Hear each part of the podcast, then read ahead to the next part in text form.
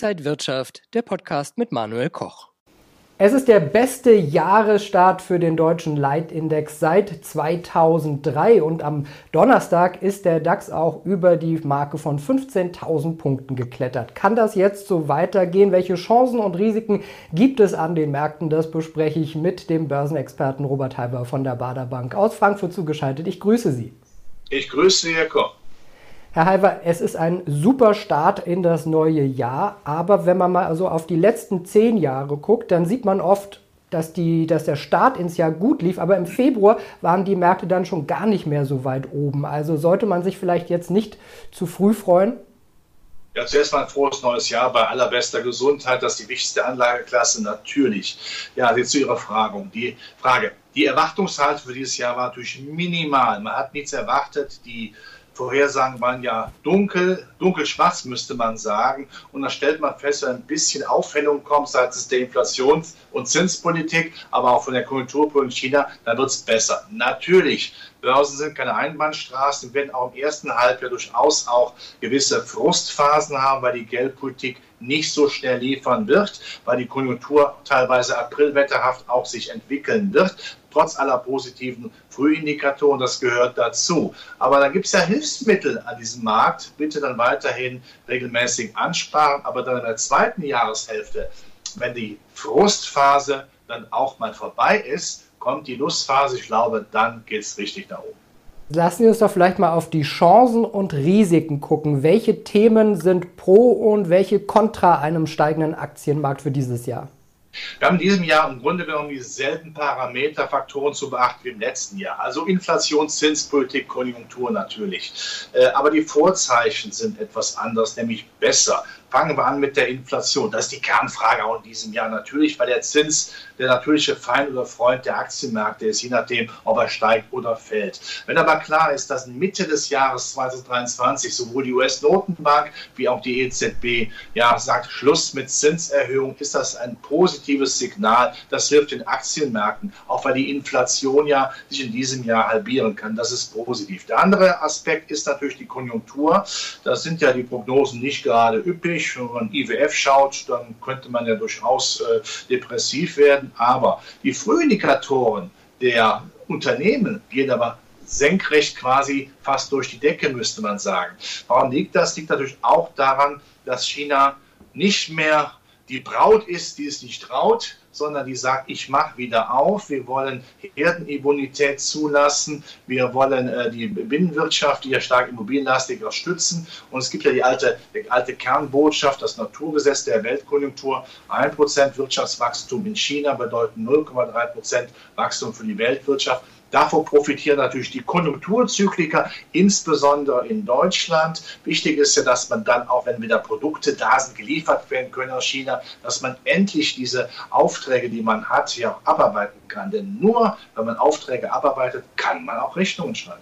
Lassen wir uns vielleicht nochmal auf das Thema Inflation schauen. Die kommt zurück in den USA und auch in Europa langsam wieder. Aber wenn ich bei 40 Grad in der Sonne stehe und von 40 Grad es auf 38 runtergeht, schwitze ich immer noch in der Sonne. Also ist die Inflation nicht einfach immer noch sehr hoch? Eine schöne Metapher hätte von mir kommen können. Ja, ist richtig, aber dann wollen wir diese Metapher mal weiterentwickeln. Bei 40 Grad eine Halbierung auf 20 Grad, dann merken Sie schon einen Unterschied. Das ist ja mein Credo, dass wir eine gewisse Halbierung auch in diesem Jahr sehen werden, sowohl in Amerika wie in Europa. Damit sind wir immer noch oberhalb der 2%-Linie. Absolut ist die Inflation immer noch im historischen Vergleich sehr hoch. Das ist ganz klar. Nur ich bin der Meinung, dass einfach eine Notenbank, weder die US-Notenbank noch die EZB, nie so verrückt ist, dann strikt die 2% ein, hält, dass sie unbedingt kommen dann müssen wir damit die Konjunktur natürlich abgewirkt wird. Wir haben mittlerweile in Deutschland sowieso in den USA negative Zinsstrukturkurven. Das heißt, das bremst ja die Wirtschaft ab. Und was bringt das, wenn wir die Inflation jetzt äh, mit äh, Brachialgewalt äh, auf 2% bringen, die Konjunktur aber kaputt ist? Also das wird man nicht machen. Man wird sagen, äh, die Inflation, die sich dann deutlich nach unten bewegt, wird als Anlass dienen, eben dann ab Sommer nicht weiter zu erhöhen. Herr Halver, schauen wir mal auf die Situation der deutschen Unternehmen. Das Handelsblatt hat sich gerade die höchsten, die 100 äh, wichtigsten Unternehmen angeguckt nach Börsenwert. Auf Platz 1, äh, keine Überraschung, ist Apple. Und wenn man nach deutschen Unternehmen guckt, sind in den Top 100 nur ein einziges Unternehmen. Das ist SAP auf Platz 90, 91. Die deutschen Autobauer und Siemens, die kommen alle weit über 100 dann erst. Warum stehen deutsche Unternehmen international dann doch so schlecht da? Ja, da wird man in der Tat äh, traurig. Das tut, mich, tut mir auch im Herzen weh. Es hat an sich zwei Gründe. Erstens, wir haben natürlich diese Hightech-Euphorie auch als Industrielogik, diese neue Industrielogik verschlafen. Das machen die Amerikaner und die Chinesen.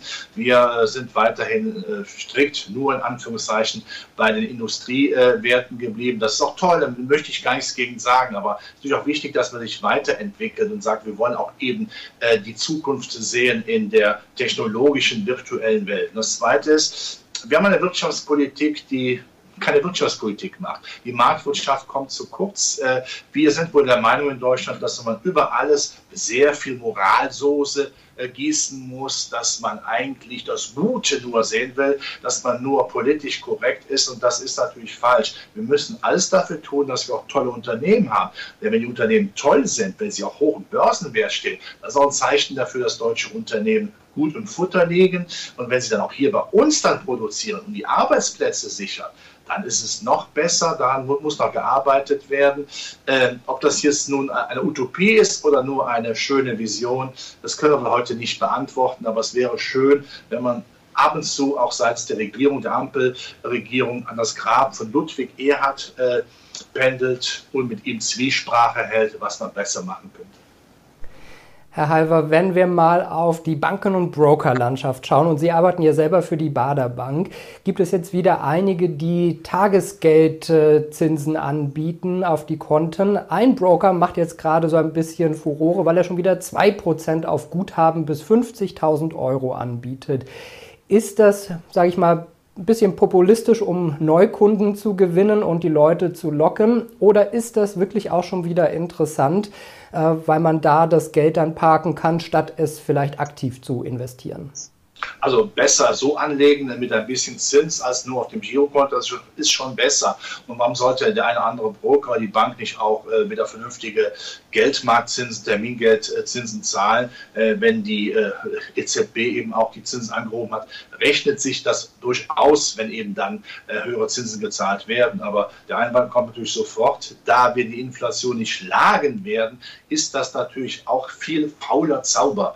Äh, da wäre mir die harte Rendite über ausgewählte Aktien, ich habe sie eben genannt, die Zyklika oder auch die Hightech-Werte in Amerika schon lieber. Oder eben auch ein Blick auf die Schwellenländer. Ich habe ja gesagt, China macht da wieder auf. Da werden wir im Jahr sicherlich mehr Rendite als nur die 2% machen. Jetzt sind wir noch sehr früh im Jahr, der Start war gut, aber wie könnte man sich als Anleger denn jetzt positionieren in die äh, folgenden Wochen und Monate hinein? Also wenn man das Jahr so ein bisschen teilt, dass man sagt, in der ersten Phase haben wir eben auch noch Enttäuschungspotenzial, Geldpolitik liefert nicht, die Konjunktur braucht noch, um sich dann auch wieder äh, zu setzen, zu stabilisieren, äh, dann sollte das erste Halbjahr definitiv dazu genutzt werden, dass man hier einsteigt. Das, ich habe es eben schon angedeutet, das kann man mit Sparplänen machen, aber auch mit Einzelaktien in den Zyklikern, in den Hightech-Werten, die dann profitieren natürlich, wenn äh, die Zinsangst äh, dann geht. Und die Realität ist ja nach wie vor als Geschäftsmodell bei, bei den Hightech-Werten gut ausgeprägt. Und dann schauen wir nochmal, das, das habe ich schon gesagt, es ist aber wichtig, dass man nochmal auf die Schwellenländer schaut. Wenn China vom Saulus zum Paulus wird oder wieder was für die Wirtschaft tut, die Türen aufmacht, ist das sicherlich für die gesamten äh, Schwellenländer positiv. Da sollte man jetzt investieren, damit man im zweiten äh, Halbjahr eben auch dann die, die Kursgewinne, die dann noch, wie ich finde, noch stärker werden, auch mitnehmen kann. Oder sagen wir es in der Casinosprache, Mesdames et Messieurs, Faites vos jeux, machen Sie Einsätze jetzt, steigen Sie bitte ein, nicht bis zum zweiten Halbjahr warten, wenn die Kurse wieder weggelaufen sind, dann heißt es vielleicht, rien ne va plus, nichts geht mehr. Herr Halver, und Ihnen bleibt auch diese Frage nicht erspart. Wo steht denn der DAX Ende 2023?